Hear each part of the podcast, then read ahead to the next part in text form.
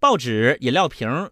这个打包后贴上二维码标签啊，这个投进再生资源回收柜里边，就能够获得积分。这个积分呢，不但可以兑换购物卡、手机充值卡，积攒到一定分数呢，干脆就能直接拿到现金。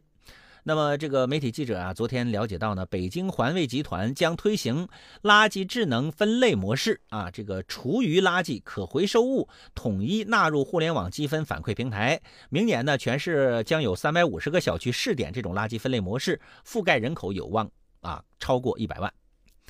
那么目前呢，各地都在试点垃圾分类回收处理，但是从推行效果来看，并不理想，呈现出了口号喊的震天响，推进效果呢却堪忧的状况。其中一个主要的原因呢，就是垃圾分类的难度比较大，普通市民呢缺乏分类常识，导致积极性不够，对垃圾分类的热情也不足，往往呢只是口头上支持，但是落实到自己身上呢，就会觉得太麻烦啊，也不愿意去配合。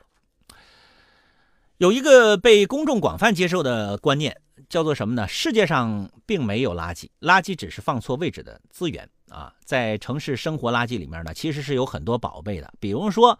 塑料袋啊、废塑料袋、废玻璃、废纸等等，都可以回收再利用。甚至连最人让人头疼的厨余垃圾，如果能够精细化分类处理，也可以变废为宝，成为燃料啊、建筑材料、肥料等等资源。垃圾换积分礼品的做法呢，这是鼓励市民呢积极配合垃圾分类，也是对市民主动分类垃圾的，呃激励措施，符合垃圾分类推进工作的原则。实际上呢，这种模式在其他国家也是有先例的。部分国家的垃圾分类可以换购物袋、优惠券等等，以形成激励机制。那么我国的上海、杭州等地呢，也已经实施了这种垃圾换积分礼品啊，呃，这形式分类回收效果比之前好了很多，凸显了这种激励机制的重要性。